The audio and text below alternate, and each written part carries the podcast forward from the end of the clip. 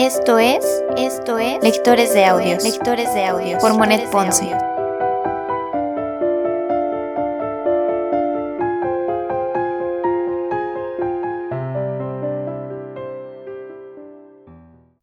Primera temporada, primera temporada, Cartas ateo, Cartas ateo de Vincent Van Gogh, de Vincent Van Gogh.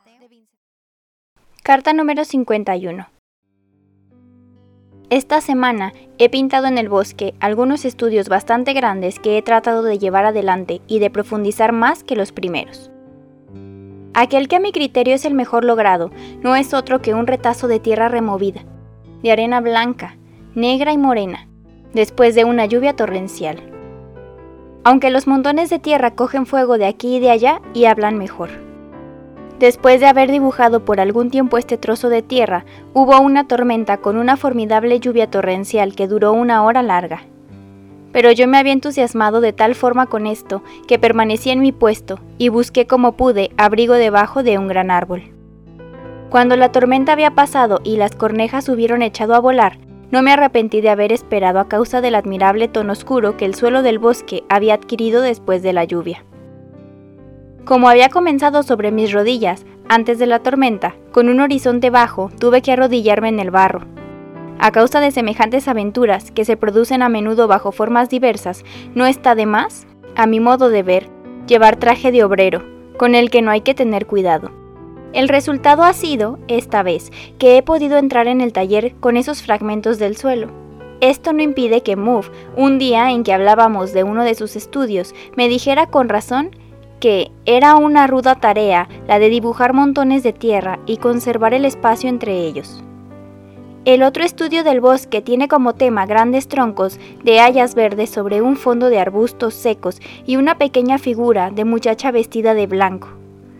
La gran dificultad ha sido conservar la iluminación y poner cielo entre los árboles que se encontraban a distintas distancias. Y el lugar y el espesor relativo de esos troncos son modificados por la perspectiva. Fue necesario hacerlo como se pudo, y respirar y pasearse, y la floresta debe embalsamar.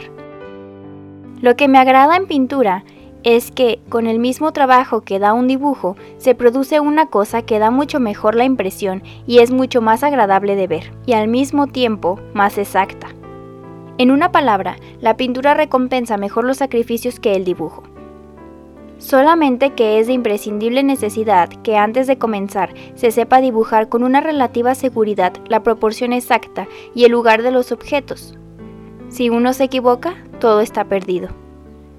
Estos últimos días he leído en parte un libro bastante melancólico, Cartas y Diario de Gerard Bailers, lo único que no me agrada en él es que mientras pinta, se queja de su terrible fastidio y de su pereza como de una cosa contra la cual no puede hacer nada, y continúa dando vueltas siempre en el mismo círculo mezquino de sus amigos y en sus diversiones, y en un género de vida que lo asquean. En fin, es para mí una figura simpática, pero prefiero leer la vida del tío Millet o la de T.H. Rousseau o la de Daubigny. Cuando se lee el libro de Sensier sobre Millet, uno se reanima, mientras que el libro de Bailers enferma. En una carta de Millet encuentro siempre una enumeración de dificultades, pero también yo he hecho igual esto o aquello. Y enseguida siempre la perspectiva de otra cosa que él quiere absolutamente hacer y que además ejecuta. Y en G. Bailers es muy frecuente. He estado abatido esta semana y he abandonado mi tarea, y he estado en este concierto o en esta pieza de teatro y he vuelto más enfermo todavía. Lo que me impresiona en Millet son estas simples palabras. Es igualmente necesario que haga esto o aquello.